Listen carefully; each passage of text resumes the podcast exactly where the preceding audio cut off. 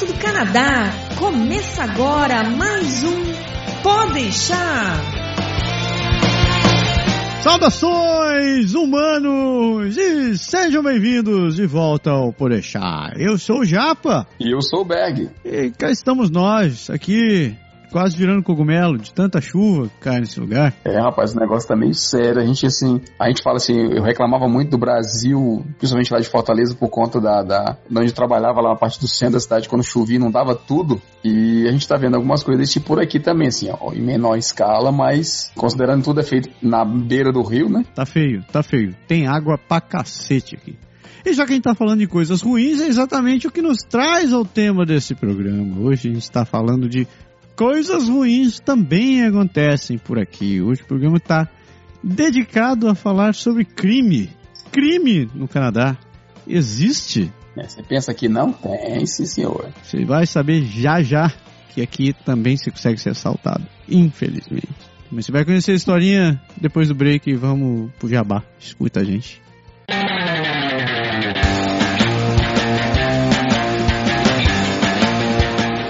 Vamos ser honestos. Quando a gente pensa em viajar, qualquer centavo economizado é lucro. Afinal de contas, a gente quer mesmo é aproveitar o passeio, não é?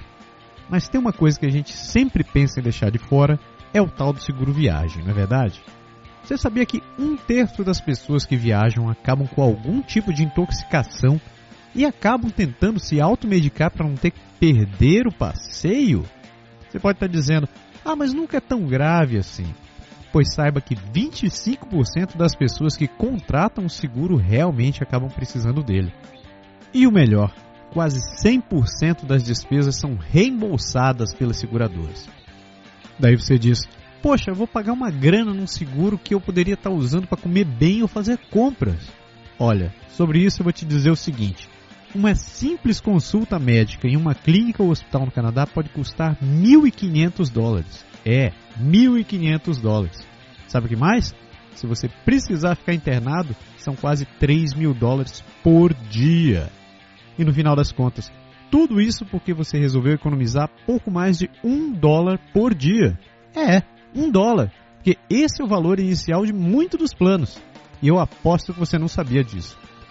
No Canadá agora a gente trabalha com os melhores profissionais do mercado que estão aqui para conseguir o plano que melhor se enquadra na sua necessidade. Por isso, se você tem uma viagem prevista, seja para o Canadá, para o Brasil ou qualquer outro lugar, não deixe de consultar os nossos serviços primeiro. Faça uma cotação gratuita e conheça as vantagens que a gente oferece. Acesse agora www.canadagora.com.br seguro viagem e garanta tranquilidade na sua viagem.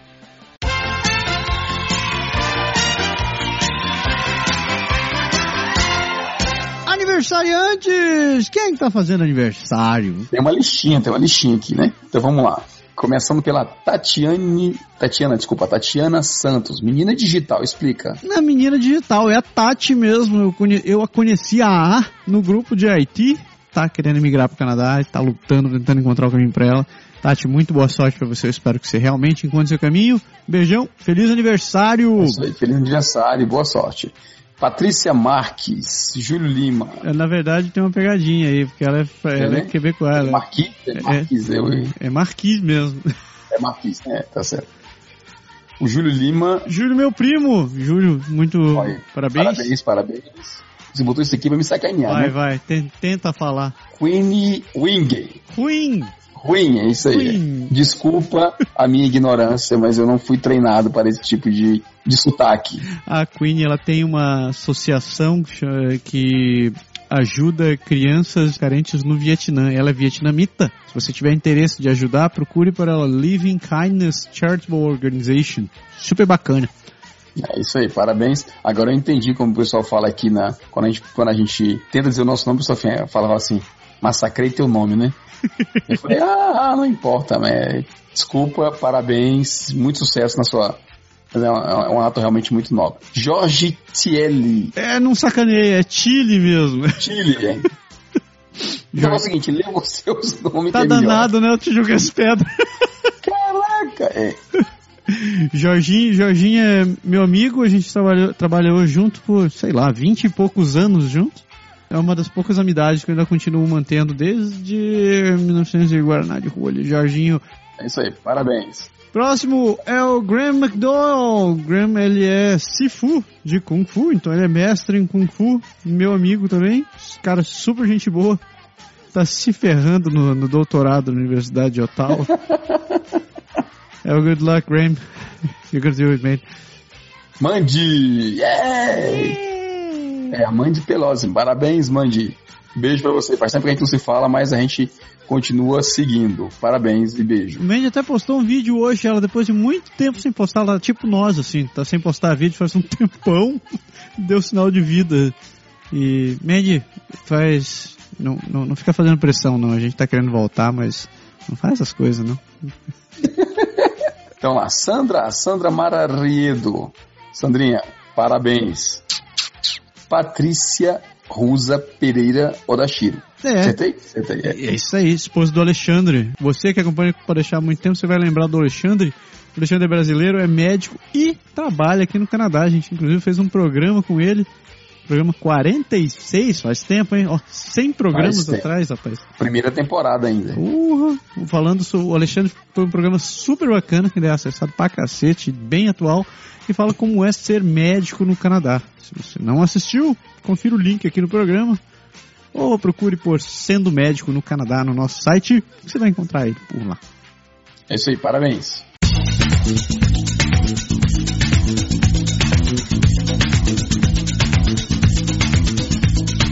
E-mails! E-mails! O que a gente tem de e-mails da semana? A gente não teve muita coisa, não, né? A gente não teve e-mails. Semana triste. As pessoas não escreveram. Isso também é uma coisa muito ruim que acontece aqui, hein? Que coisa triste. Esse é realmente um programa triste, hein? Ninguém escreveu. Esse é um programa triste. Puta merda.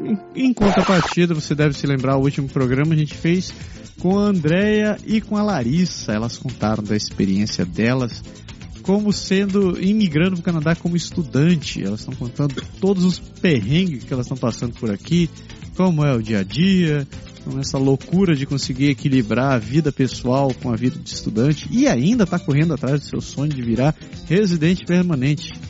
É, tem muita dica nesse programa, muita coisa mesmo. Fala de do college, fala dos estudos, fala da rotina mesmo, de, de um monte de coisa. Realmente é bem interessante. Se você não assistiu o programa 144, vá lá correndo, porque inclusive a Andrea está empolgada, empolgadíssima, e escreveu um artigo já na sequência que a gente publicou essa semana, onde ela está falando do que, que ela vai fazer agora que acabou o college, né? Então, porque a é vida aí, não. Vai lá no Canadá Agora, no site, e confira o artigo. canadagora.com e confira o último artigo da Andrea, porque vocês vão curtir. Ainda sobre e-mail, queria mandar um abraço para dois ouvintes nossos que escrevem com frequência para a gente. A gente quer agradecer ao Elídio Kaji e da Vânia Cruz. Eles estão de Luanda, na Angola e eles escutam Pode Deixar. Já viu, Berg? A gente tem um vídeo em Angola, rapaz. É, rapaz, muito, muito, muito interessante mesmo. É, agradecer pela, pela preferência, por estar escutando a gente. E se puder um dia comentar, manda um oi, manda qualquer coisa assim. Muito, muito interessante mesmo. Então, um grande abraço pro pessoal de Angola, um grande abraço para nossos irmãos que estão por lá, que falam português também, curiosamente escutam, conseguem entender as, as coisas que a gente fala por aqui, ou talvez não é tanto. É isso aí. Aliás, a gente fazendo, dando, hoje o programa tem muita estatística, a gente dando hora na estatística, a gente viu na gente na Suécia, gente na, na Austrália, gente. Na Islândia. Na Islândia. Quem que, uh, o país tem 300 mil habitantes e tem um que escuta o nosso programa lá, cara. Muito bacana. Se você quiser dar um alô e mandar um oi, dizer quem é, a gente agradece. Isso aí. Lembrando que você pode escrever para o contato arroba canadagora.com ou então senta no nosso facebook.com barra canadagora ou manda uma mensagem no Instagram ou você manda, sei lá, o velho bom e macaco alado do Gabão também consegue mandar mensagens pra gente aqui. Você só precisa achar ele. Eu acho que o, ma é. o macaco pediu, pediu, pediu folga não voltou nunca mais. Aconteceu algo assim incrível. O Nilo não foi o first. Ah, é verdade! Nilo. Isso é um bom sinal ou isso é um mau sinal? Isso é um bom sinal. Talvez seja um bom sinal porque você tá trabalhando pra cacete ou um mau sinal porque você não tá escutando a gente o suficiente, Nilo. Assim é sacanagem. É. Demorou, perdeu, é. Mas ele colocou lá third, third. quer dizer. Grande abraço, meu nobre. É isso aí. Isso daí. Então vamos lá para aquele break que a gente já volta.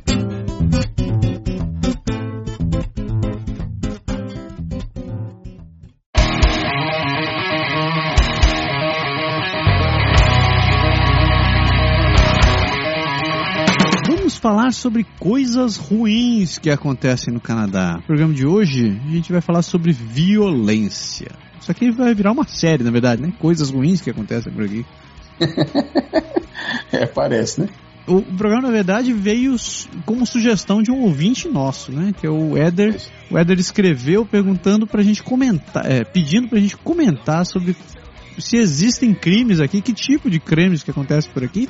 Porque ele ficou, ele ficou assustado quando a gente comentou em alguns programas que eu já tinha sido assaltado, o Berg também já tinha sido assaltado. E ele ficou de cara, e ele, nossa, vocês são assaltados por aí, vocês podiam falar sobre isso. Cá estamos, Éder. Escutamos vosso pedido. Fica aqui, Berg, aqui, Berg, aqui, Berg. Meu Deus do céu, Berg. O cara terminou de matar o outro na nossa frente, meu Deus. Vamos, vamos começar primeiro falando sobre nossas experiências com violências por aqui? É, vamos lá, vamos começar por lá. Eu posso começar contando também o caso. Meu caso foi um caso de certa forma simples, mas foi um caso que a gente já contou talvez em outros programas, me assustou, não pelo ato em si, mas nem pelo fato de ser no Canadá, mas surpresa mesmo, assim, sabe? Assim, eu não esperava, tanto não esperava, e que quando aconteceu eu fiquei meio com cara de abestado mesmo, assim, sem saber como foi. Mas, então, no meu caso, eu trabalhava na universidade, assim, não trabalhava para a universidade, mas trabalhava na universidade, num projeto. Nessa, nessa época, antes de trabalhar na universidade, eu trabalhava do outro lado da cidade. Então, eu me estava começando a, a, a, vir mais pro lado de cá, para a região que eu moro hoje, e eu usava o GPS. Pode crer. Cara, eu no começo eu não tinha a, a, permissão de estacionar dentro da universidade. Tinha que estacionar fora e eu atravessava a rua, entrava a pé para a universidade. Você deixava o carro na rua, então? Eu deixava o carro é, na rua ou em algum lugar perto, assim, na, na, na pirâmide, ou sabe assim, em algum lugar que era perto. Pode crer. Eu não conseguia colocar para estacionar. E eu sempre vendia com GPS no carro e, regra geral, eu tirava o GPS e deixava assim, não chegava a guardar nem esconder, eu colocava o GPS embaixo do painel, assim, no, descanso ali. Pode crer, uhum. E lá, uns dois, três meses depois, eu consegui a minha, a minha vinheta, a minha permissão para estacionar lá. Cara, no, no, acho que foi na primeira semana mesmo. Na primeira semana eu cheguei atrasado, tinha uma reunião urgente. cheguei assim no limite. Simplesmente desci no carro, bati a porta e foi embora. Uhum. E o GPS ficou colado no vidro lá. Nunca passou na minha cabeça que ia acontecer alguma coisa e tal. E aí quando eu voltei, aquela coisa assim que você não, não percebe, né? Quando eu, eu voltei, tava tudo tranquilo, o carro fechado, tudo direitinho. Que eu pus a mão na, na maçaneta e a porta abriu assim, direto, sem, como se eu não tivesse travado, né? Você não tinha, você não tinha travado o carro, né? É, a porta, na verdade, não, ela não, não é que ela não estava travada, ela não, não tinha mais trava na porta, entendeu? Ela abriu assim, ela estava só encostada no local. E aí, quando eu puxei a porta, eu achei estranho. Eu falei, ué, né? Esquisita, a porta não fez aquele, aquele de, declique, né? Que você fala assim, quando quando você destrava, você sente que destravou, né? Pode crer. Ainda demorou um pouco que eu abri, achei estranho e sentei no banco do carro. Quando eu sentei no banco do carro, assim, a gente usa aquela sacolinha do lixo aqui, e, e eu vi que a sacolinha do lixo estava no chão, e eu não deixo no chão. Sim. Quando eu virei, tava o lixo esparramado, tava um monte de coisa, e eu fiquei olhando para aquilo achando assim, sabe, o que que poderia ter sido, né? E aí, de repente eu falei, pô, roubaram meu carro. Literalmente demorou para cair a ficha. Demorou, cara, demorou para cair a ficha, e aí eu vi GPS caraca, levaram o GPS e tal. Cara, nessa época tinha. O que, que eu tinha dentro do carro? Eu tinha meu GPS. O meu carro eu tinha instalado uma câmera de recuo. Na época, os carros, quase tudo aqui tem câmera de recuo. Na minha época não tinha nos carros câmera de recuo. Então você comprava a câmerazinha, botava na placa e usava a telinha, tinha que fazer instalação sem fio, todo esquema lá. E o cara levou a minha câmera, levou o GPS de minha máquina fotográfica, tava dentro do carro. O cara levou minha máquina fotográfica e eu tinha um monte de CD. Assim, vários CDs gravados com cópia assim de gravado MP3 pra, pra escutar no carro. E, bicho, levou tudo, assim, eu fiquei naquela. E foi tão, foi tão assim engraçado, foi que, eu não posso dizer que é recente, mas acho que uns quatro anos atrás, cara, eu encontrei alguém que disse que tinha comprado um CD meu usado numa loja tipo de brechó aqui, sei lá, num, um dos bairros não vale nem a pena comentar. Caralho, o cara achou o teu CD. O cara achou meu CD, cara. Puta que pariu. O cara falou, o cara falou assim: Você que é o Berger? Esse cara, porque tinha meu nome no CD, né? É. Eu botei MP3 e BR e, bicho, o cara, assim, te pagou, sei lá, um dólar, um dólar e cinquenta no meu, no meu CD. O cara, eu tava procurando música brasileira, tinha lá MP3, cara, eu comprei. Curioso da história como é que o cara se deu ao trabalho de comprar um CD que estava tocando no MP3 num brechó. É, eu não sei, cara, a história é, é, é... Eu não fui atrás, juro que eu não fui atrás de saber. Caraca. Voltando à história do roubo eu fui procurar na universidade segurança e o esquema todo e o cara falou, olha, não tem o que fazer. Só que o que ele, ele falou uma coisa interessante, ele disse que muito provavelmente era estudante que, sei lá, consumia droga, alguma coisa assim, que, que roubava para poder conseguir dinheiro fácil para comprar droga, coisa desse tipo. Isso é tenso, isso é tenso. É, e foi, foi meu caso. E o seu? Cara, comigo entraram, quer dizer, eu consigo lembrar de três situações onde entraram no meu carro ou na minha casa. E eu vou te dizer que eu fiquei meio assustado assim da primeira vez. É, a gente a gente morava num prédio, foi o segundo prédio onde a gente morou em Quebec. Já era um prédio maior, você, você deve lembrar ali no Mistral, né? Aham, uhum, sim. Então, ali naquele prédio ele tinha garagem fechada, garagem coberta, com controle remoto e tal, só, só entrava quem realmente tinha chave daquele lugar. A gente estacionava o carro ali e entrava no prédio na boa. Um belo dia eu estacionei e de noite eu resolvi ir no carro pegar alguma coisa. Quando eu voltei no carro, o, o porta-luvas estava aberto e tinha um monte de coisa. O que estava lá dentro estava jogado no chão. Aí, sabe, eu acho que eu tive a mesma reação que tu, assim, demorou para cair a ficha, disse, o que diabos que aconteceu? Por sorte não levaram nada, porque realmente eu não tinha porra nenhuma dentro do carro. Mas ele, eu acho que eles tiveram o mesmo modus operandi, assim, eles foram atrás é, de, com certeza. de roubar GPS, etc e tal. A segunda vez que isso aconteceu. Mas, mas pergunta, teu carro estava destravado? Meu carro tava, tava, tava destravado. Eu deixei ele destravado dentro da garagem. Eu fui o trouxa. Primeira, primeira vez que eu fui é. trouxa.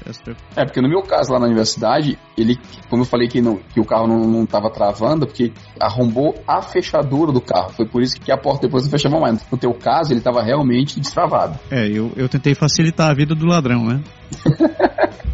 É, ele tentou, né, assim, cara, não, viu aberto e, e, e, foi atrás. Isso é bem mais frequente que o pessoal pensa. Ah, com certeza. E não só em carro, né, que é, inclusive é, meu, é a minha segunda história, né? A gente tinha recém se mudado para casa onde a gente foi morar e tinha aquela, aquela porta da sacada, né, que dá pro, pro passeio, pro deck. Aham. Tinha recém terminado de mudar, então a gente, a gente se mudou numa sexta-feira e isso era um domingo de manhã a gente ainda estava no meio de desencaixotar coisa, limpar, colocar as coisas no lugar. Isso era inverno, era acho que dia 22 ou 21 de dezembro. Então tinha neve já do lado de fora, então tava tudo branco. E eu deixei a porta do, do deck aberta por alguma razão, eu deixei ela destravada. Quando eu acordei no domingo de manhã, eu desci, fui na cozinha e cadê minha câmera? Eu lembro que eu tinha deixado ela em cima do, do balcão da cozinha, que era do lado da porta de. Que, sim, sim. Uhum. Procurei a câmera, não achei. Aí eu fui olhar pro outro lado, eu tinha um iPod naquele tempo. Fui procurar meu iPod, também não achei.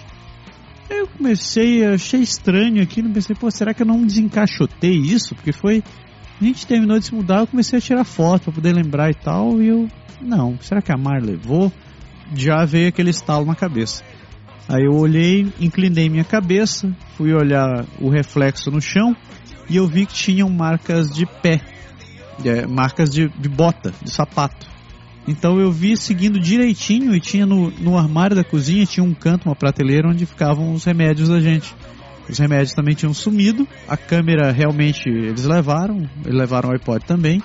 E quando eu olhei para fora, é aí que eu queria chegar quando você falou de, do modus operandi. Eu olhei para fora e dava para ver bem os passos da pessoa assim na neve. Então ela tava, tinha vindo do vizinho do lado, tinha ido pro meu vizinho, pro outro vizinho, então você via bem assim onde ele tinha ido, tentado, aparentemente ele tentou abrir a porta e não conseguiu. Eu, eu vi aquilo ali, acordei a Márcia e foi, saímos, fomos falar com, batemos no vizinho, falando, oi, tudo bem? Muito prazer, eu sou seu vizinho novo, entraram na minha casa.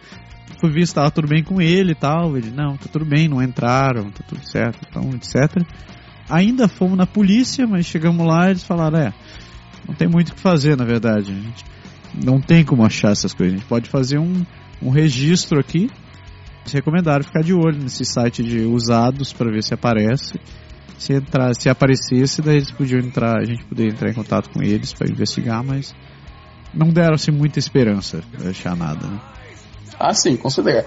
Com certeza. Não tem, não tem, infelizmente, não tem muito o que fazer, cara. É, a gente fala assim, eu tenho uma Anitta, eu tenho um trauma talvez ainda ou do jeito nosso brasileiro, sabe assim, todo mundo que a gente conversa aqui não trava carro, não trava casas, os quebecois mesmo, o pessoal daqui de, de os nativos, eles não se preocupam com isso, eles imaginam que nunca vai acontecer, mas eu já, eu já ouvi casos, inclusive, de gente que, você viu aquela que o cara abastece o carro, tira o carro da bomba e para o carro na, na frente da, da lojinha lá da vitrine, 24 horas, e o cara deixa o carro ligado, acho que para não perder tempo, não sei qual é a ideia, deixa o carro ligado e ele entra para pagar o combustível. E no que ele entra para pagar o combustível, alguém entra no carro dele e vai embora. Cara, essa é, essa é horrível.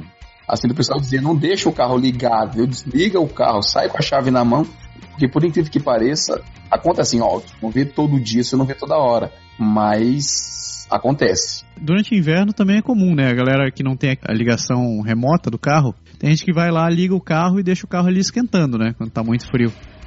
Uhum. Nesse inverno eu vi um caso em Toronto onde a mãe. O que, que a mãe fez?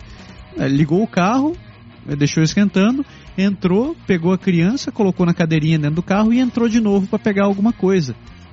Nesse meio tempo veio um cara e roubou o carro com o filho dentro, cara. Caraca! Não, foi, foi uma história tensa, assim, que daí logo em sequência ela já avisou e a polícia deu aquele aviso laranja e estão procurando e tal.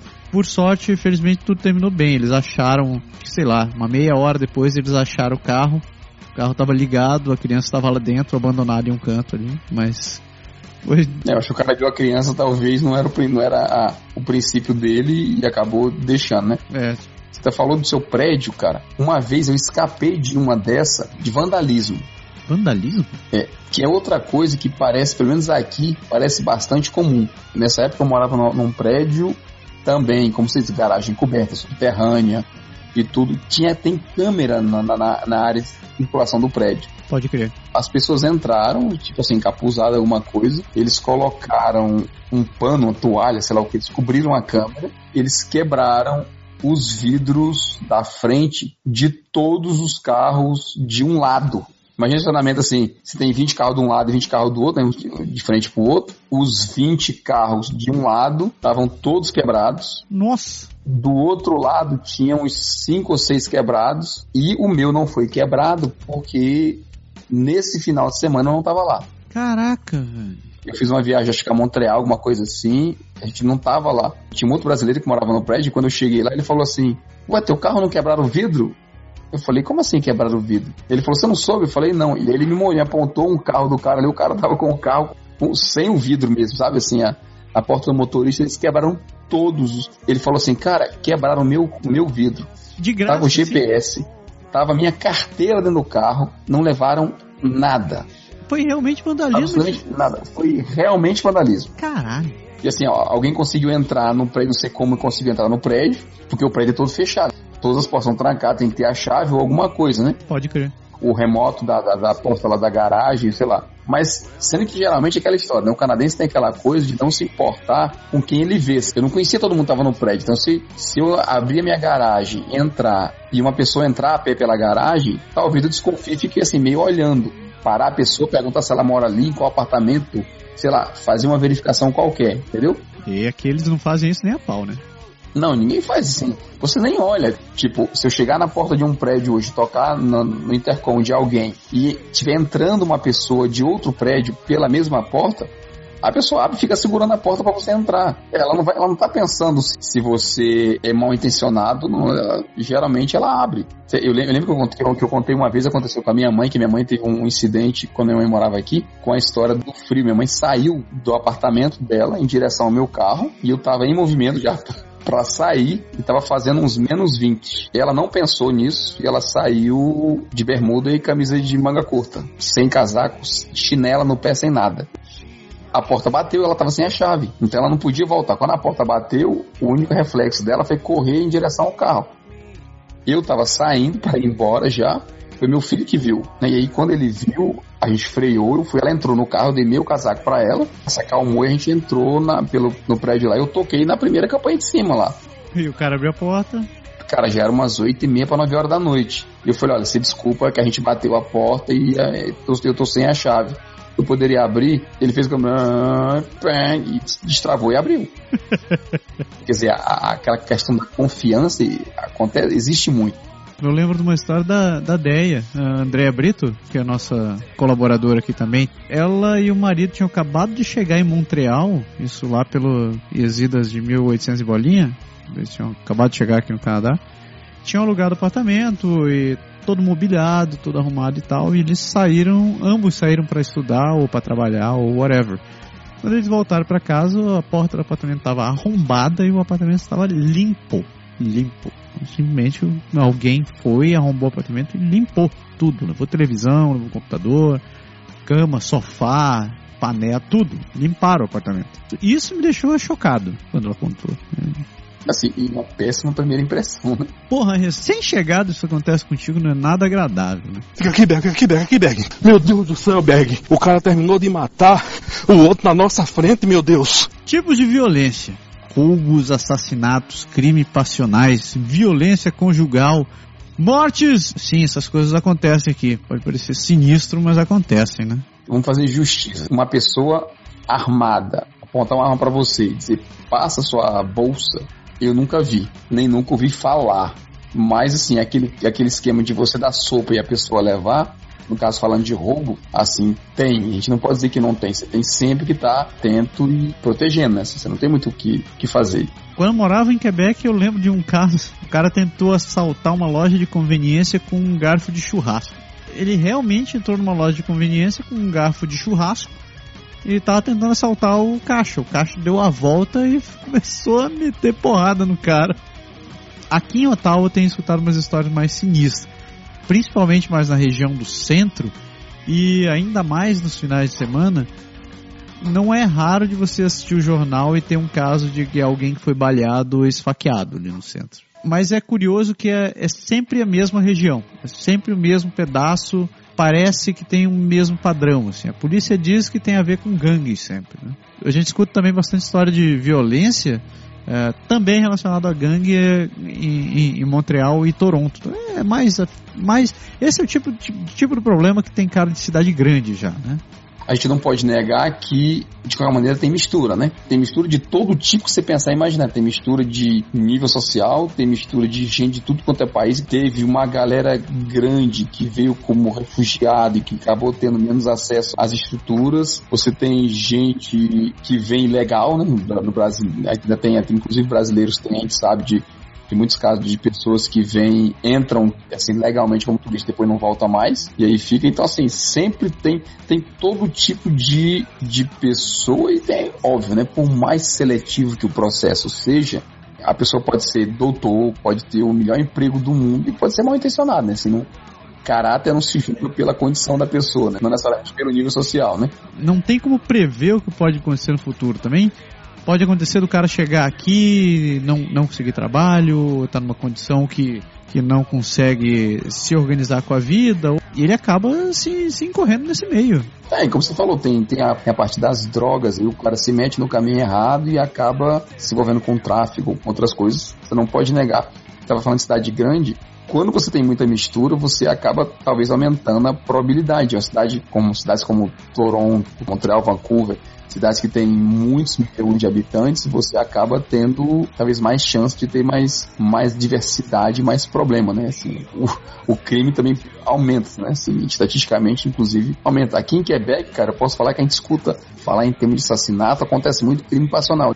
Do, do casal que brigou e aí, sei lá, um vai e mata o outro, a pessoa mata o, o cônjuge, se mata depois, não sei, sabe? Tem coisa mesmo, tem como se eles não conseguissem lidar com isso gente vê também em casa, assim, às vezes não acontece o assassinato em cima, a gente vê aqueles programas de TV de manhã, que a polícia está cercando um prédio, o cara está mantendo a família dele mesmo como refém, ameaçando se matar e matar todo mundo, porque a mulher arruma um outro cara e aí, sei lá, ou o cara arruma uma outra mulher e aí acaba dando confusão e o povo não sabe mais o, como reagir e fica pensando em, sei lá, em, em matar o outro, em, em um momento de desespero realmente.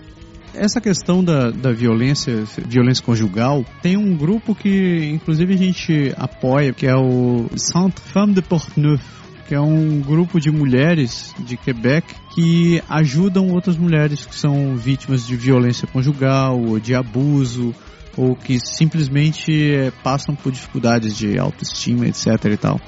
Eu andei conversando com uma das organizadoras de lá, a Mayanda, ela fala que os casos de violência conjugal em Quebec, que o grupo é de lá, né, é, são muito maiores do que são reportados pela mídia ou coisa parecida. Então, tem muita coisa que não aparece. Ah, imagino. Que acaba, a polícia acaba vendo a situação, mesmo quando as mulheres chegam para poder reportar o caso, na pior das hipóteses, o cara é julgado e ele é expulso.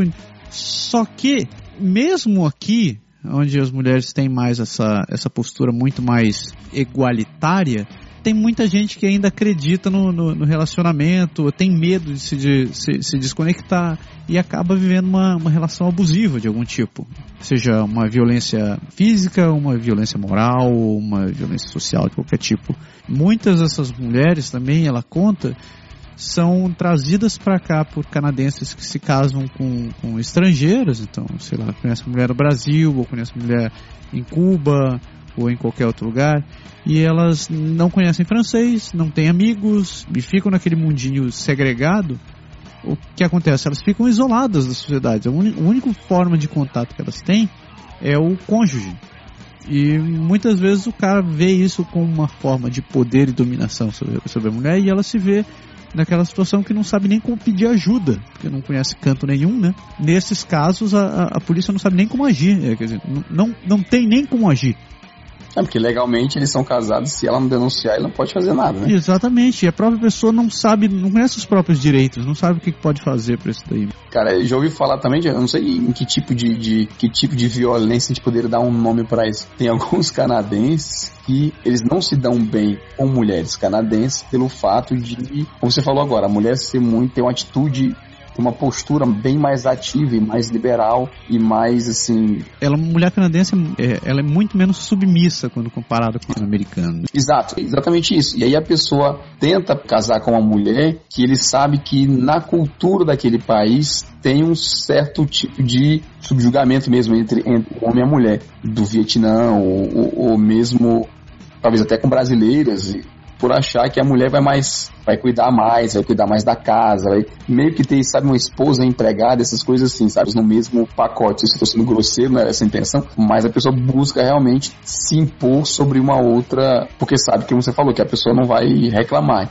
E isso é um troço que, infelizmente, né, é comum aqui também. Tem campanhas que são veiculadas pela polícia, ou pela Surreté, ou pela, pela da RCMP, falam exatamente sobre isso o padrão do comportamento é interessante que você vê que é muito parecido com qualquer outro lugar do mundo. A, a pessoa se vê refém de uma situação e não tem o suporte, seja por, por falta de conhecimento, ou falta de amizades, de um círculo, ou de qualquer órgão que possa apoiar ela, porque ela se vê abandonada e, e, e presa àquela situação. Quem nunca passou por isso não entende direito como é a sensação de estar tá incapaz, de, de impossibilitado de, de fugir daquilo. Pode parecer simples, você olha, alguém escuta e diz assim, ah, eu vivo com fulano, fulano é, grita comigo, briga comigo, fica me tratando como lixo, etc e tal. Você diz, pô, então por que não sai disso, né? Por que não abandona? É, isso também é violência, né? Assim, a gente, a gente, a gente soltou aqui algumas estatísticas em termos de, de violência conjugal uma a cada cinco mulheres das pesquisas que fizeram já relatou que sofreu algum tipo de, sei lá, de opressão. Ou de violência assim, de qualquer tipo, né? Tipo, em, em termos de, a gente falou de assassinato agora há pouco, de morte, eu sei que o, o número não é absurdo. Considerando o Canadá, uma morte por assassinato a cada seis dias, em termos de assim, conjugal, né? E mais de 362 mil crianças vítimas de violência familiar. Quer dizer, existe mais do que a gente pensa, assim, não é todo mundo certinho e, e assim, a violência, graças a Deus, ela não extrapola muito pra rua, talvez a gente não vê muito no nosso circo, mas acontece dentro de casa. Né? É, e como? E como? Você falou de crianças. Crianças geralmente são assim, quem mais se fode numa situação dessa? a criança é, sofre o abuso por um dos pais ou por ambos os pais e fica naquela sensação de caraca, estão me batendo, então a culpa pode ser minha. Eu, eu, eu sou o culpado disso ter acontecido. Uhum. Ou então ver a mãe, ver o pai levando porrada e tal. A criança quer o bem de ambos os pais, né? Até criar aquela sensação, aquele, aquela decisão de pisar e dizer não, chega. A cena que se formou na cabeça da criança para ter que chegar nesse estágio é extremamente complexa, porque você está falando de de alguém que ainda está em formação o emocional, que tem como vínculo direto as pessoas que cuidam dela, sejam o pai a mãe, aquela pessoa com quem ela tem a relação de, de amor e de carinho mais próximo, e ela se vê obrigada a ter que tomar uma decisão contra essas pessoas. Né? Põe nesse, nesse ponto, né? Ah, sim, sem dúvida. É a pessoa com quem você desenvolveu o maior o maior relacionamento, o relacionamento mais íntimo na sua vida, pessoa com quem você confiava e se formou na cabeça dela que ela precisa dizer basta e se livrar daquela pessoa, senão ela vai continuar sendo explorada o resto da vida.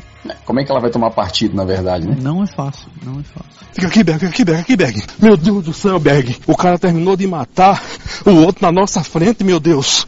Trânsito, trânsito, acredite, é, as merdas acontecem no trânsito aqui também. É, ultimamente eu diria que bem mais do que a gente do que a gente gostaria, assim, até no sentido, antes de falar necessariamente de violência ou de problema de trânsito, mas, cara, quando eu cheguei, não sei se é porque o número de Assim, vou ser preconceituoso agora. Não sei se é porque o número de imigrantes aumentou, mas o trânsito é, tá mais mal educado do que ele era 10 anos atrás. Você acha isso eu mesmo? Sei. Eu acho. Eu sei que, assim, o número de carros aumentou muito, né? Uhum. Aquele problema que a gente vive, que vive no mundo inteiro. Né? O carro aqui é muito acessível, então praticamente todo mundo que quer ter um carro tem um carro. Então, obviamente, por mais que eles, a infraestrutura ainda resiste, falando aqui da cidade de Quebec, por exemplo, a gente comentou, tipo, no inverno, a galera que não tira, o, que não limpa o, o, gelo em cima do carro e muitas outras coisas, mas, assim, eu achei pessoalmente que o, o comportamento do motorista no trânsito deu uma piorada, do tipo, a pessoa vem na, na saindo, saindo pra autopista e tem a placa de D preferência gigante lá, não sei como a pessoa não pode dizer que não viu uma placa daquele tamanho.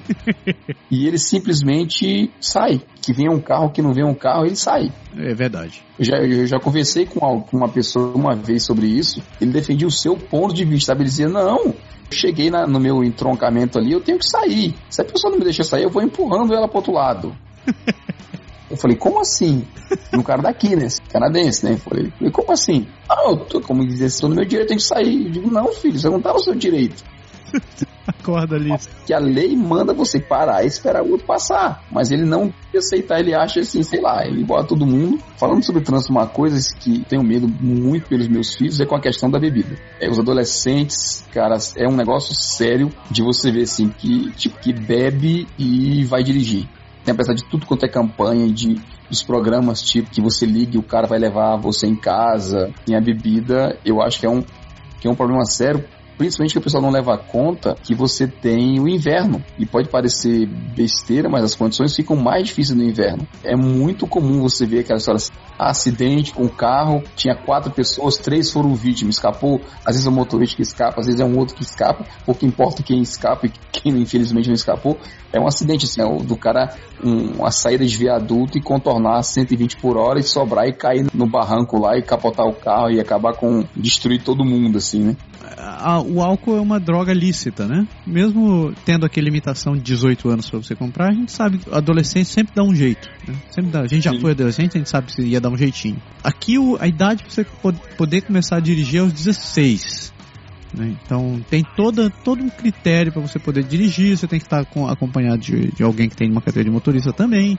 Mas mesmo assim, não deixam de ter casos onde a criatura é de menor ainda, né? tem habilitação, mas é de menor de 18, sai para beber, sai para festa e se acha o poderoso, o, ou poderosão. Que, ah, eu posso beber e voltar que tá tranquilo, não vai acontecer nada errado. E acontece o que você falou. Já, já não basta o fato da bebida tirar um pouco da tua, da tua habilidade de concentração, a neve tira a habilidade do carro de se manter E é... É, é um pacote completo. Você, você vê assim, um adolescente, normalmente ele já tem menos experiência de, de trânsito, né? menos experiência de direção. Ele bebe mesmo sabendo que pode perder a carteira, né? se, se for pego em, dirigindo embriagado, ele perde a carteira automaticamente. É como eu falei, me preocupa porque a gente tenta ensinar para os filhos, assim, eu converso já com meus filhos, eles estão ainda, não são adolescentes, não chegaram nessa fase ainda, mas assim, pode deixar chamar você de chato, pode chamar você de frouxo, de o que for. Se você vir que seu, seu motorista tá bebendo, não entra no carro. Sabe, não vai, não vai se meter com um grupo de. O grupo todo bebe, enche a cara, você enche também. Vá lá, mas telefona para mim que eu vou buscar, sabe? Acho que talvez de tudo que me. das coisas que a gente mais vê falar em termos de trânsito, o que me preocupa mais é isso. É complicado porque a gente tá falando de adolescente, mas isso é um comportamento que, que afeta adulto também, né, cara? Sim, sim. O mais trágico de toda a situação aí que eu vejo é que a gente está falando de álcool. O álcool é uma, é uma droga legalizada. Está num processo de legalização da, da maconha aqui também. E daqui a algum tempo, a mesma coisa tá, pode estar tá acontecendo também com maconha. Então você vai para um lugar, fuma aquela quantidade mínima que vai, que vai ser tolerável. E obviamente para algumas, pessoas, algumas pessoas tem, tem um efeito maior com a droga, vão pegar carro, pegar dirigindo. O que, que pode vir a acontecer, né? eu não estou aqui discutindo a questão de legalizar ou não legalizar a maconha, estou simplesmente falando sobre a questão da consciência do uso de, um, do uso de uma droga. Eu podia estar simplesmente falando de álcool, você pode ir, você pode beber, pode beber socialmente, etc e tal. Eles dizem que tem uma medida máxima que é tolerável pela polícia. Então, eu não lembro se são dois copos de cerveja ou quantas onças que são. A gente sabe que tem pessoas com tolerâncias diferentes. Digamos que você tomou lá o, o limite tolerável de, de cerveja, e pensou assim, ah não, estou dentro do limite, vou pegar meu carro essa medida tolerável pode ser o suficiente para você perder um pouco da sua concentração, da sua. É, besteirinha daquela que pode ser grave, né? Mesmo que você caia num acidente e o policial te pegue, faça teu teste de bafômetro e diz, não, você está dentro da quantidade de álcool tolerável, não deixa de, de, de, existir o fato de que você causou aquele acidente porque você fez uso, o, uso de maneira incorreta. Você, você sabia seus limites, você notou a sua, sua incapacidade, mesmo assim você optou por dirigir num estado alterado. Você quer ver outra, outra infração com, com, complexa? Moto. Aqui não tem, não, não tem, acho que não, eu, eu acho mas que não tem. Moto aqui não é comum, então não tem moto 125 cilindrada, não é moto de, de que o cara usa para trabalhar ou, ou, ou, alguma coisa desse tipo. Moto é, é, só moto, ou é daquelas estilo Harley Davidson e aquelas coisas todas, ou é moto de estilo Kawasaki da mais fodida que tem. Então o cara vai assim, usar mesmo o índice de alta velocidade com essas motos esportivas é muito alto. E isso aqui é uma coisa que eu vejo muito comum aqui em Quebec, mas muito mesmo assim, quase sempre que a gente, quando começa, agora no verão, a temporada das motos vai começar, é você ver o, o mané sent, na, montado na moto na frente, com a meninazinha com aquela história de parece de filme, né? Com o cabelozinho voando para trás, mas a 160 por hora, entendeu? É foda, porque a moto já é feita com uma cilindrada alta, né? Então ela. Uhum você é até a Mar faz esse comentário. Por que, que fazem carro com tanto poder, né, com tanto com, com tanta potência se você não pode dirigir a mais de 110? Claro, a gente sabe que tem a questão de, de, de, estabilidade, de rendimento, etc e tal, mas se você colocar na, na, na ponta do papel, um carro que tem, tem uma potência para chegar a 180 km, você naturalmente vai tentar, vai, vai, vai, dirigir aquele carro e você vai acabar se perdendo no motor, no motor do campeonato, porque você nota que o carro simplesmente está indo. É, é, aquele lance. Eu vou comprar uma Ferrari para ficar de, dentro da garagem. Né? É foda, é foda você começar a pensar nessas questões. É, não é uma questão. Né, eu não digo que você não tem direito de ter um carro desse. Ao mesmo tempo, você não está explorando exatamente para que ele foi feito, né? Isso, isso é um troço foda, pessoalmente falando. Não é, com certeza.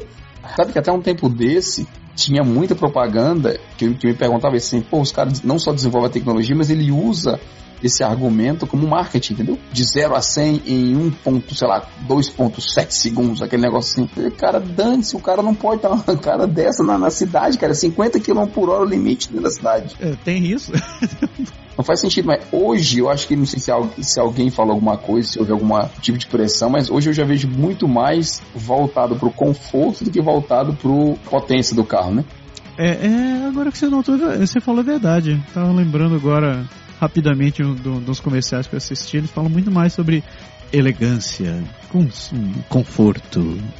no seu novo. Hoje em dia o carro tem, talvez por conta da tecnologia, tem muito mais opcional, muito mais coisa que pode ser oferecida, que acho que vale mais a pena vender por isso do que pela capacidade. Você sabe que é a história, né? Aqui tem a história do carro do manual, né? 90% talvez dos carros por aqui são, são, são automáticos. Eu já conversei também com gente daqui sobre isso, cara.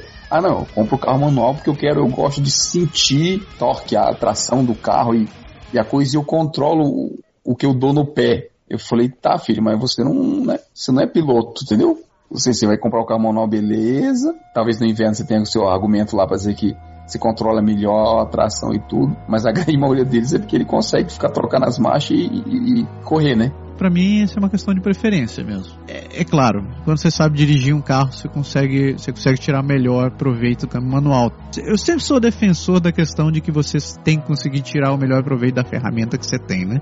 Eu, por exemplo, eu fico te sempre tentando reproduzir o que eu faria num carro manual no meu carro automático. Tem a questão de você conseguir reduzir no câmbio automático também. Até hoje eu nunca tive decepções nesse sentido. Tirando o fato que eu não consigo fazer cavalinho de pau. Mas eu tenho um micra, né? Como é que eu vou fazer? Porra, cavalinho de pau um micra.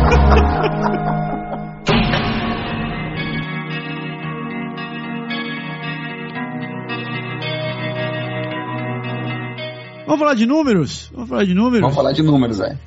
Quais são os crimes mais comuns no Canadá?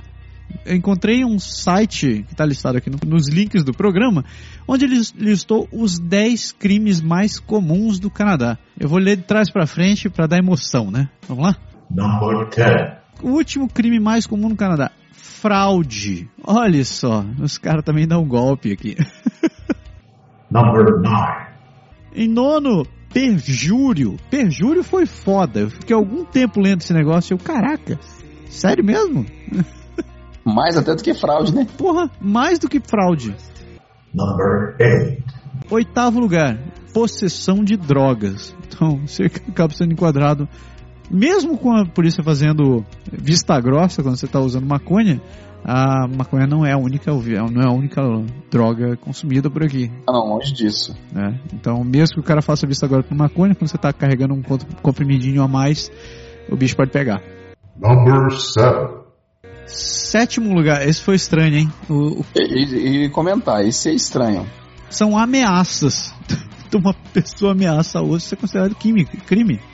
Em francês a gente tem o termo harcèlement, né? Você pode ser processado se o patrão brigar com o empregado, né? Pode acusar o cara de estar lhe ameaçando e o uso do poder, né? Então, mas assim, ameaça ser considerado crime. A gente viu, tá, a gente estava comentando e falou assim, porra, ameaça é crime, entendeu?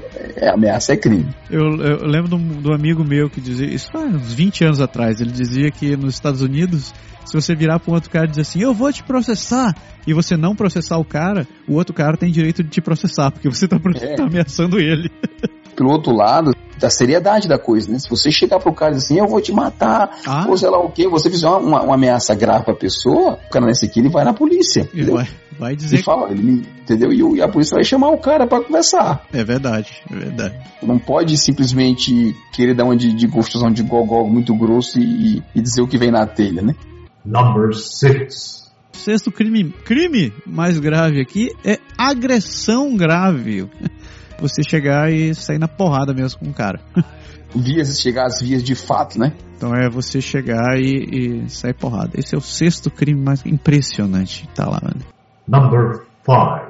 Quinto crime, esse é curioso, né? O, cri, o quinto crime mais comum no Canadá é ignorar condições de probação. Então, por exemplo, você é um, você cometeu um determinado crime e você tem que ficar se reportando direto para o seu agente da condicional, ou então você não pode sair da cidade, ou então você não, você foi autuado por estar dirigindo bêbado e mesmo assim você acabou sendo dirigindo bêbado de novo. Você ignorar essas restrições é considerado como o quinto, o quinto crime mais comum aqui. Coisa de louco, coisa de louco. Number 4. Quarto lugar, quarto lugar, esse aí é conhecido de todo mundo. Assalto, assalto. Começou o programa falando dele. Number 3. Terceiro lugar foi curioso. O terceiro lugar. Eu vou deixar você explicar, porque eu juro que eu não sei. o terceiro. Não, mas faz sentido, faz sentido. É interessante, né? O terceiro crime mais comum aqui é a desobediência civil. Essa escreveu desobediência, eu falei, é, meu filho estaria preso já faz uns 20 anos já. é. Condenado. é. Então é você não se comportar de acordo com a forma que é você exigido. Seja você desobedecer um, um policial, ou então você desrespeitar uma medida, ou uma lei, ou whatever. Number 2. Em segundo lugar, tem o roubo de carro. É o segundo crime mais comum no Canadá. Isso não significa que eles roubam o carro inteiro. Às vezes pode ser igual o caso do Berg e o meu também. O cara foi, É invadir, né? o carro, ou levou mesmo. Number 1. E finalmente, em primeiro lugar, o crime mais comum na terra do Papai Noel é dirigir sob efeito de entorpecentes. Coincidentemente, o que a gente acabou de comentar é, é o mais, é o top 1, né? Curioso, né? Curioso. Não, e, curioso, e curioso também que assassinato não entrou na, na, na, na lista, né?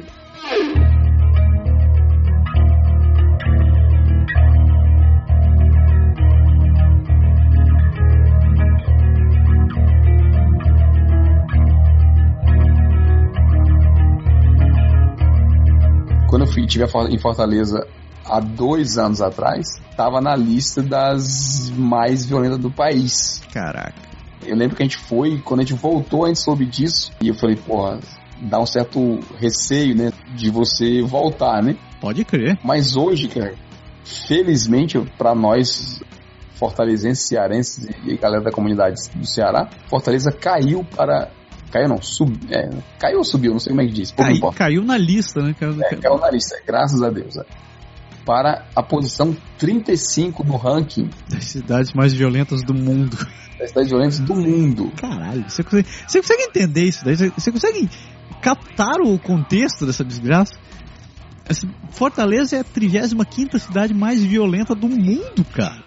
Não quero desejar mal a ninguém, mas assim, tem outras cidades brasileiras mais violentas. Então quer dizer que não estamos, talvez, nas tops, né? Como não? A gente estava exatamente conversando sobre isso. A minha cidade natal e a tua cidade natal. Ah, é verdade, é. Sim, mas não é Fortaleza, assim. É verdade. A, minha, a minha cidade natal, ela não é tão natal assim, porque eu nasci lá e, e, E vazou. e vazei. Tipo, coincidência é Natal, né? É coincidência Natal. Mas Natal, Belém tá logo na sequência. É, Tá logo na sequência. Natal é a décima cidade mais violenta do país, se- seguida de Belém. Que coisa maravilhosa, Do né? país não, do mundo. Do mundo! Puta que pariu, melhorou ainda. Diz um estudo. A gente não, não pode dizer que é verdade absoluta, É, velho. mas tá no site, tá dizendo lá. Você consulta aqui no link do programa também pra conferir de onde a gente pegou esse negócio. Falando nisso, vamos pular já para as estatísticas sobre crimes? Vamos lá. Então vamos, já que você falou sobre homicídios, a quinquagésima cidade mais violenta do mundo, de acordo com essa pesquisa, é Durban, na África do Sul. A cidade tem 34,43 homicídios para cada 100 mil habitantes. A média canadense de homicídios é de 1,7 para cada 100 mil habitantes. E a cidade mais violenta, a cidade com maior número de homicídios no Canadá, é Fort McMurray, em Alberta. A cidade tem o incrível e insano número de 6,8 homicídios para cada 100 mil habitantes. É, é quase seis vezes menos do que a quinquagésima maior do mundo aqui, né? Pois é. Eh, Você tem uma ideia do número de assassinatos que tem por aqui, graças a Deus, né? não tem essas paradas. Esses dados que a gente está falando saíram também numa pesquisa na Maclean's, da revista, que você pode consultar aqui também no link do programa. Ainda falando sobre homicídios, foi levantado que 29 cidades no Canadá não reportaram nenhum homicídio no ano inteiro. Né? A cidade do país tem 35 milhões de habitantes, 29 das cidades do país não tiveram nenhum caso de homicídio. É, mas interessante é que a estatística saiu porque eles estavam dizendo que esse número está diminuindo, né? Ah, é verdade. No ano 2000, tinham 37 cidades que não tinham nenhum crime. 15 anos depois, né, esse número caiu de 37 para 29 cidades. Considerando o Canadá, de qualquer maneira, é um número que chamou a atenção até para eles terem divulgado, na, na, na, feito matéria com isso. Estamos nós ficando mais violentos? Hum, será que o país está mudando? Será que é a imigração que está causando essas coisas? Talvez, não sei. Vai saber, vai saber. Vamos ver outra estatística aqui interessante. roubo típico, conhecido nosso de sempre, né? A cidade onde você tem maior chance de ser assaltado no, no Canadá inteiro é a capital de mão no toba, Winnipeg. Winnipeg tem 199. Caraca, isso aqui é real mesmo, né? 199,1 roubos para cada 100 mil habitantes. Caraca, troço alto pra cacete. É alto. Deixa eu ver. A segunda colocada é Thunder Bay, em Ontário. Tá 154 roubos para cada 100 mil habitantes. Por alguma razão, Winnipeg está realmente isolada nessa, nessa estatística. É, vale dizer que a média canadense é de 61,6, né? Três vezes a menor de Winnipeg. É, vale também considerar assim, o que, que eles chamam de roubo, né? Pelo que eu vi na pesquisa, não é o tipo do roubo que a gente está tá acostumado no Brasil, que é o cara entrar e invadir, destruir tudo assim. É simplesmente assalto, né? ser levado a alguma coisa. É violência sexual. A cidade onde você tem maior chance de sofrer uma violência sexual é em St. John, em New Brunswick. Um pouquinho pro lado de cá, pro outro lado, né? Bem extremo. Extremo oposto, cara.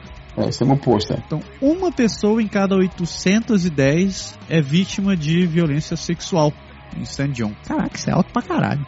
Também vale dizer que a cidade não deve ter um número enorme de habitantes, né? Você falou que saiu, mas a segunda é Vitória. Vitória.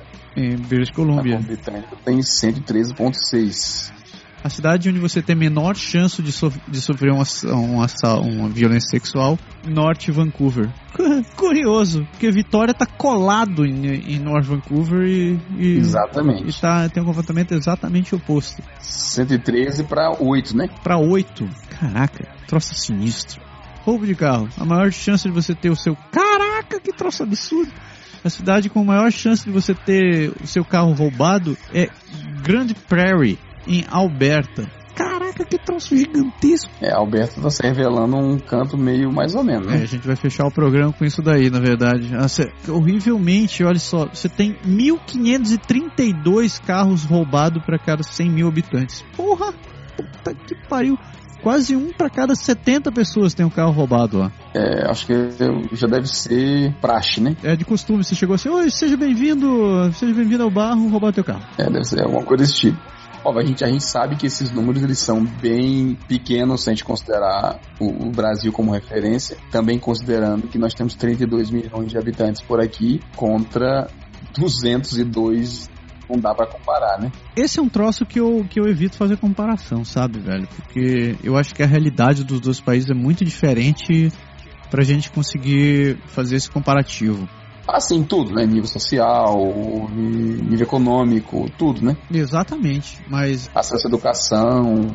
Se você considerar que é um país onde todo mundo tem educação, né?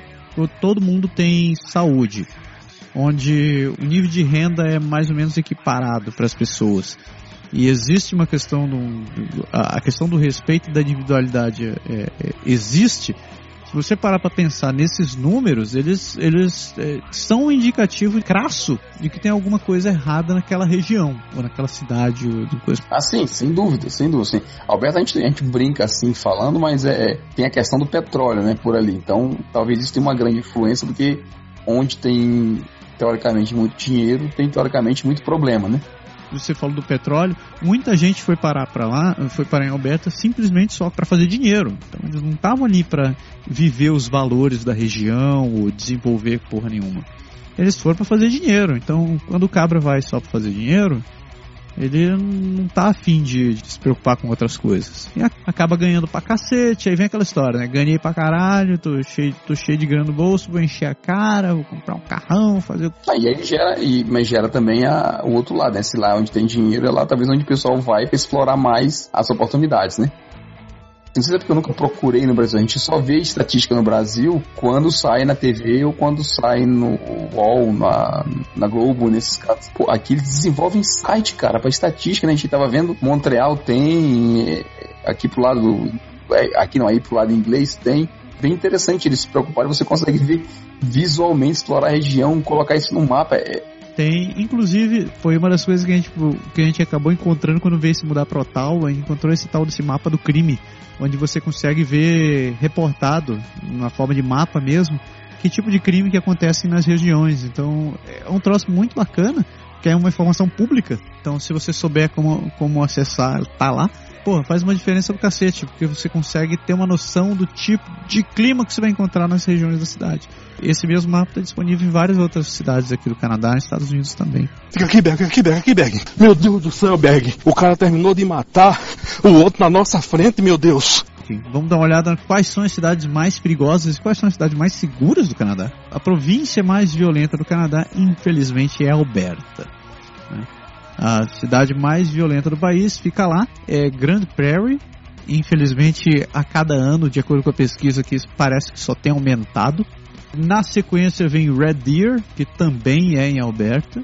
Daí na sequência vem a província vizinha, British Columbia. É uma cidade, é a segunda província mais violenta do Canadá. A primeira cidade mais violenta de lá é Prince George, seguido de Victoria, Surrey, Chilliwack e Kelowna. Aquele paraíso de Kelowna consegue ser um lugar violento. Das províncias mais seguras do país, em primeiro lugar está Quebec, em segundo lugar está Ontário, a cidade mais segura do país. Fica em Ontário, né? fica é, na região de Halton, seguida de Levis, ali em Quebec. A Levi está dizendo que colado do outro lado do rio, aqui na frente da. Atravessando a ponte, é o lado de lá. É, curioso, Quebec não aparece aqui no mapa. Não aparece na estatística. Vai saber onde tá. Vai saber onde tá. Aqui o povo tranquilo vai todo morar em Levi. Você é um cara violento, Berg? É isso que você tá querendo dizer? Eu não, Deus me livre, eu sou um cara muito frouxo. Tem duas sugestões aqui para você também conhecer. São dois programas que são da TV, é, passam na TV. Um deles é o La Facture, passa na Rádio Canadá. Ele conta um pouquinho sobre golpes e violências que, que passam com você. A maioria, a maioria são golpes mesmo. Ele é bem interessante, mostra a realidade dos golpes e das sacanagens que acontecem com- por aqui com o consumidor. E ele tem um, um programa irmão em inglês que é o Marketplace, que passa na CBC. Então, os links para os programas também estão nesses programas. É, nossa, os links para esses programas também estão neste programa. É isso aí. Então, consulte, assista os programas estão disponíveis é, online. Eu não sei se você estiver fora do Canadá, eu acho que você não vai conseguir acessar, menos que você dê um jeitinho.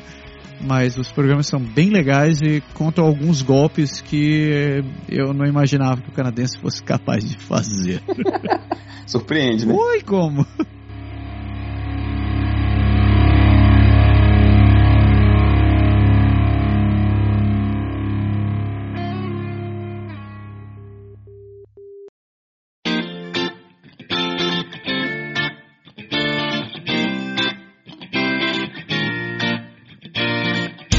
Pois é, esse programa foi um programa mais light, assim, com um assunto diferente, atendendo, obviamente, o pedido do, do Éder lá. Mas comente se você gostou, se não gostou, se tem alguma informação, se quer contar a sua história, aconteceu alguma coisa com você que você acha que vale a pena relatar, manda pra gente que a gente vai tentar dar um alô por aqui. Tema light, é, light o cacete, né? O tema foi pesado pra caralho. Mas é isso? Missão cumprida? Missão cumprida, missão dada, continua sendo uma missão cumprida mesmo quando as coisas são ruins. Do francês, estratégie. Do latim, estratégia. Chega. Galera, muito obrigado por ter acompanhado a gente até esse momento. Éder, muito obrigado pelo tema do programa. Foi, foi um troço que fez a Massa Cinzenta cozinhar aqui. Foi interessante. Faça como o Éder, mande sugestão seus temas, das, dos assuntos que você quer que a gente fale. Não deixe de comentar, não deixe de trazer a discussão à tona, que a gente quer também ouvir o seu, a sua opinião. Não fique só mandando memes no Facebook. Mande também seu comentário, bote sua cabeça para funcionar, porque isso daí, quem ganha somos todos nós. Corre, Bag, corre, pelo amor de Deus, boy. Nem vem com essa, não, né? Abraço, galera. Obrigado pela audiência e até o próximo programa. Semana que vem a gente volta com mais um. Pode deixar. Falou! Tchau.